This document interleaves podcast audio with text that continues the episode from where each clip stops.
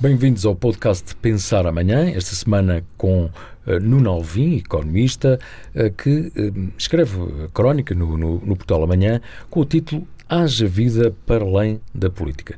Olá Nuno, muito obrigado pela, mais uma vez pela disponibilidade para esta nossa conversa. eu, eu entendo esta reflexão que, é, que aborda várias áreas de, de, da nossa sociedade e da, e da economia, ao mesmo tempo com uma provocação, porque começas por, por, por, referir que os serviços públicos estão em falha grave, isto é visível, é um facto uh, para, todo, para toda a gente, uh, designadamente na área da saúde, uma série de outras, uh, e, e defendes que cabe ao Portugal, que vive para além do Estado, sustentar a vida comunitária onde o Estado não consegue. O que é que queres dizer com isso? Olá, Luís. muito obrigado pelo convite.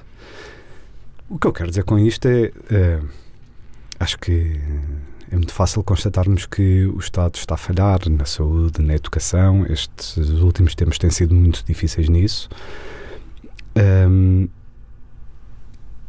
e aqui nós podemos ter duas atitudes. Ou continuamos a exigir ao Estado, sabendo que a probabilidade dele continuar a falhar é relativamente alta, ou podemos nós assumir as responsabilidades e tirar as inferências disso e começar nós a construir uma alternativa. E eu acho que a questão de nós, nós, enquanto sociedade civil, nós, eh, entidades várias que deveriam ter uma atitude mais de filantropia, aliás, como, como acabas por sugerir? Sim, nós enquanto comunidade, e eu acho que isto tem imensas dimensões diferentes e, portanto, eu, eu, eu, gosto mesmo de deixar isto vago, porque cada área há de ter a sua concretização um, em particular. Mas acho que as empresas, os grupos recreativos e desportivos, uh, as associações cívicas, quer, quer dizer, há, há, exemplos para tudo. Um, acha que, se calhar, o nível de exigência que nós temos para nós, enquanto comunidade, enquanto sociedade, é talvez um bocadinho não digo, se, se calhar um bocadinho mais baixo do que aquilo que temos perante o Estado, não é? Nós queremos que o Estado se responsabilize por imensas coisas. E, e, e certíssimo, e muito bem. Mas também porque é uma cultura do papá-Estado, que o Estado não, resolve, e dada resolve por nós. E dada a, dada a constatação, que me parece mais ou menos realista, de que o Estado não está a conseguir uh, cumprir com essa exigência que nós lhe pomos, então vamos ter que ser nós, os, os, de, os de fora uh, do Estado, a, a, conseguir construir alguma alternativa. Estar, estar só a, a insistir na mesma tecla não, é uma boa receita em geral, não é?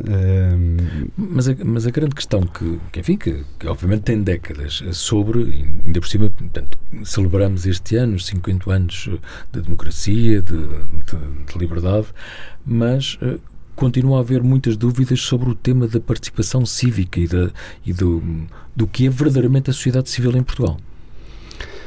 Eu, eu, eu acho que ela existe muito mais do que nós temos a noção. Acho que continua é muito dependente e muito encostada a financiamentos do Estado e portanto se calhar uh, não floresce de maneira suficiente. Deixa-me eu dar aqui um exemplo e, e agora isto vai ser um bocadinho de publicidade em causa própria, mas, mas acho que devo aproveitar. Que eu, eu formei há, com outros há, há, relativamente pouco tempo uma associação que tem o objetivo de formar jovens para o interesse na política e na sociedade civil. E é, fazemos coisas espetaculares, temos ali um, um, programa muito giro e já há algumas histórias de sucesso com esta associação que se chama A Próxima Geração temos imensa só não fazemos mais porque temos imensa dificuldade em levantar dinheiro. A certa altura, uma coisa que é claramente boa para a sociedade, que já tem eh, histórias boas para contar e exemplos muito concretos de jovens que se mobilizaram, que estão a tornar as associações de moradores melhores, que estão a tornar os partidos melhores, a certa altura é muito importante que a sociedade se chegue à frente e que queira financiar isto. Pronto, este é um, é um, é um exemplo muito concreto, mas, mas isto não acaba aqui, não é? é de uma forma muito mais vasta na saúde, é muito claro que hoje em dia os privados têm um papel fundamental enquanto prestadores e que se não tivesse havido esse ímpeto de a sociedade e os privados terem conseguido criar estas alternativas, nós neste momento, se o SNS está mal, imaginem o que seria, não é? Com a pressão mesmo para cuidados mais básicos. Não é? eu, eu, não quero nada desvalorizar o SNS, acho o SNS importantíssimo e, e, e, traz uma rede de apoio que muitas vezes os privados não escolheriam dar. Uhum. Mas ainda assim, aquilo que os privados dão é importantíssimo. Isso tem que acontecer na educação e tem que acontecer na cultura, não é? é que nos Estados Unidos, pronto, dar aqui exemplos concretos, acho que ajuda nesta uhum. conversa. Nos Estados Unidos, não há escola ou associação por onde alguém tenha passado que não esteja constantemente a bater à porta a dizer It's time to pay back. Está na altura de as pessoas que beneficiaram de associações, escolas, universidades contribuírem para isso. Um, mas, mas não há um certo. Eu, eu, percebo bem a questão. E a comparação, obviamente, com os Estados Unidos ou com outras eh, culturas onde, onde isso acontece. Mas eh, não sei se não haverá neste momento um certo desalento. Eh, acabaste de referir o, a situação a que, chegou, de facto, o Serviço Serviço Nacional de Saúde. Um, aliás, abordamos nesta edição precisamente com, com, com, o debate de se ou não, portanto, o estado que a saúde chegou, nomeadamente no Serviço Nacional de Saúde, mas, um, mas não sei se não estamos neste momento, é uma pergunta, uh, em algum amorfismo social em que a tua boa intenção e de várias pessoas que defendem essa maior participação da sociedade civil, mas há uma boa parte, eu já não digo do eleitorado, uh, na, na, na, proximidade de eleições, mas há uma boa parte da sociedade que está encostada e que uh, espera que espera para ver. Estarei enganado?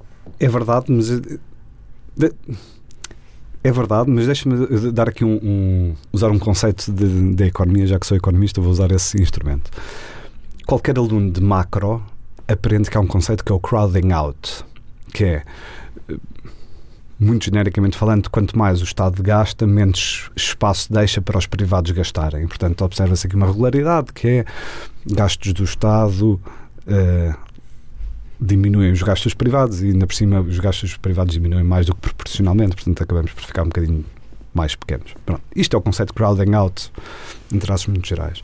Eu acho que nós, neste momento, estamos com a oportunidade contrária, estamos na oportunidade do crowding in.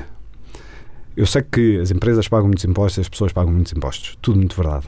Mas este é o momento em que, exatamente porque o, Estado está a falhar tanto, há oportunidade para as pessoas poderem pegar em, projeto, em projetos e concretizá-los e mostrarem que somos capazes de enquanto comunidade, proteger os mais fracos, ganhar autonomia em relação ao poder, por construirmos coisas por nós próprios.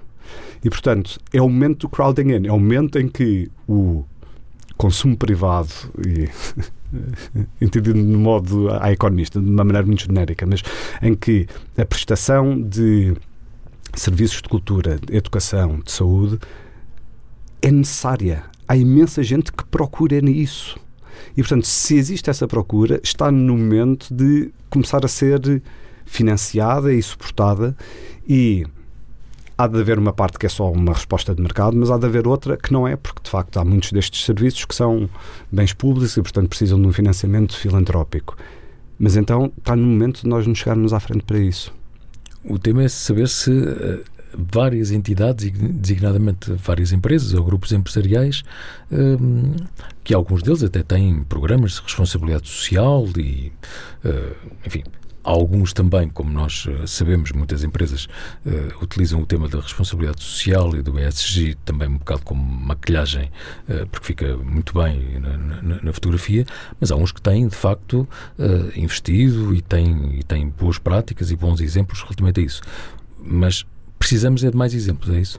Isso tem que ser generalidade. E eu acho que eu mando no artigo, mando ali no fim uma boca às empresas a, a pedir que os conselhos de administração tomem isto como um tema central e eu acho que, e, até dou o exemplo de uh, serviços para a velhice, porque isso vai tornar o mercado importantíssimo, isso vai tornar um, um, uma questão social que vai pedir intervenção uh, do Estado, e aí há uma probabilidade grande de falência, e portanto vai pedir uma intervenção muito grande da comunidade, e portanto acho que é, é um tema importantíssimo para nos irmos preparando. Um, mas tem que ser as empresas, tem que ser os conselhos de administração, mas tem que ser também as pessoas que formam associações. Tem que chegar à frente e formar essas associações. Tem que ser uh, eu, enquanto indivíduo, um, estar suficientemente conectado com a, um, com a comunidade onde cresci, onde me desenvolvi e assumir que eu tenho que dar de volta. E, portanto, eu acho que isto é, é uma coisa difícil de fazer, no sentido em que é, há o problema clássico de ah, eu vou dar se o outro dá e o outro também só vai dar se eu der, não é? Portanto, há aqui um problema de coordenação uhum. entre pessoas, é verdade, mas, mas, mas, não é razão para não se tentar. É, é importantíssimo aproveitar a oportunidade que existe, que é há falta de coisas, há falta de coisas em Portugal. Pois então isso tem que se tornar prioridade. E na medida em que as empresas estejam a fazer eh, maquilhagem, uh, isto, isto, é. há uma dose neste artigo que é um, é um apelo moral. É, Sim, não chega exatamente. à maquilhagem. Isto não, é, isto não é só um apelo económico, é, é um apelo moral. E deixa-me, oh, Luís, só, só aqui acrescentar uma coisa que é, eu acho que depois isto, em termos de política, uh, tem um impacto também. Que é, é verdade que pessoas como eu queremos, em geral, menos Estado interferir na economia. Mas então, a consequência lógica desta preferência tem que ser exigir à sociedade que consiga providenciar os muitos dos serviços que nós achamos que o Estado não deve estar a providenciar. A grande questão Uh, e é uma, é uma pergunta em modo de provocação para, para, para terminar. A grande questão é saber se uh, os partidos em geral, como eu costumo brincar, a partidocracia dominante, uh, se isso interessa de facto esse discurso e essa praxis que estás a referir. Então, vou usar aqui o meu, um chapéu de, de cínico. Não interessa. Não é? Porque, na medida em que a sociedade consegue proteger os mais fracos, na medida em que a sociedade consegue oferecer serviços, apoiar-se mutuamente, menor vai ser o papel da política, e daí o título, menor vai ser o papel da política e, e a capacidade de exercer um certo poder arbitrário, o de, de influenciar as pessoas. Uh, e, portanto, os políticos vão, vão, vão perder instrumentos de influência se isto uh, se movimentasse nesta direção. Não pondo, agora tirando o chapéu de cínico, uh, eu espero que os políticos tenham algum interesse na comunidade em geral e não só na, no, no sucesso de, da sua quinta. Portanto. Uh, eu, eu, eu, espero que o pensamento de dos bons políticos não se limite a esta partidocracia um bocadinho limitada, como estavas a descrever. Isso, no fundo, também tem sido essa a missão e o propósito também deste, deste projeto editorial e cívico do, do Portal Amanhã. No 9, muito obrigado, é sempre um gosto.